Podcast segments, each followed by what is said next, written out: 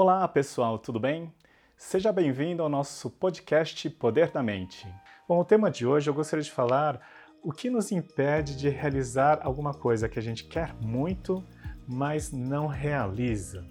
Eu quero, por exemplo, começar uma atividade física, mas no final das contas alguma coisa acontece e eu não faço.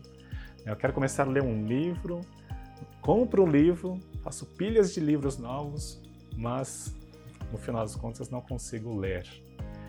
Tem gente que fala que é falta de disciplina, tem gente que fala que é procrastinação, tem gente que fala que é medo de fazer, de realizar, enfim. Mas, no final das contas, na minha experiência, o que falta é motivação.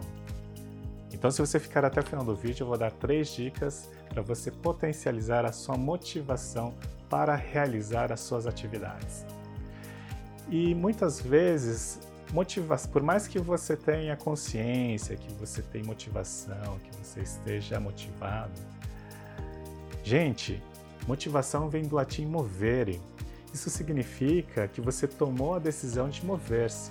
E se você não está agindo, isso significa que você não tem motivação. E motivação tem a ver com motiva a ação. Então, para motivar a ação, é importante ter um propósito a isso, a realizar isso.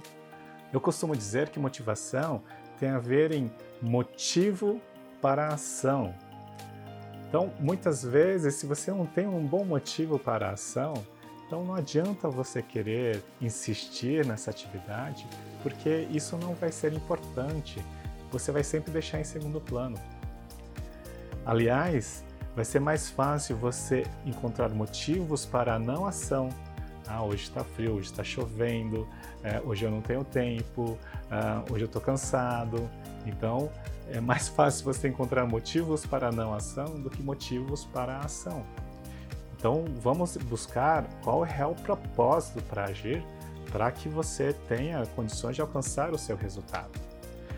Então, a primeira dica que eu gostaria de compartilhar com vocês é: se a gente falou de propósito, é exatamente isso. Defina um real propósito, descubra qual é o real propósito, alinhado aos seus valores, inclusive. O que, que isso vai te trazer realmente?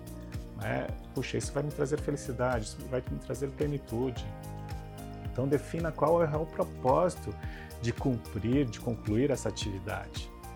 Se isso não for importante para você, de novo, isso não vai ser prioridade, então estabeleça um real propósito alinhado aos seus valores.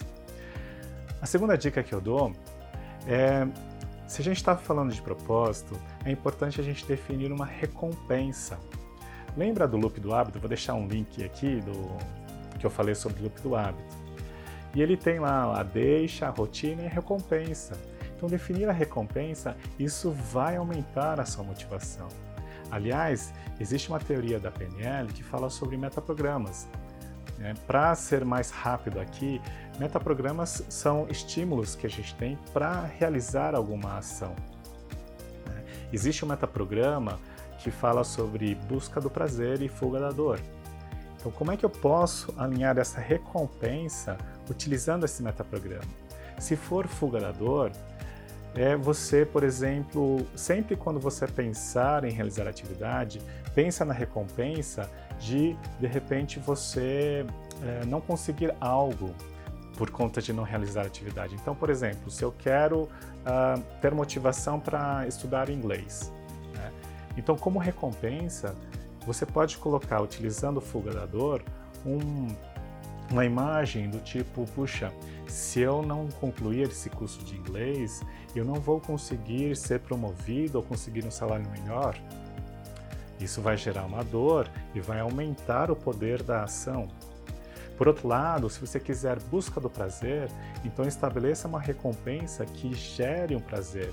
Então você pode falar assim: nossa, se eu começar a minha dieta, meus exercícios físicos, vou, as pessoas vão me elogiar.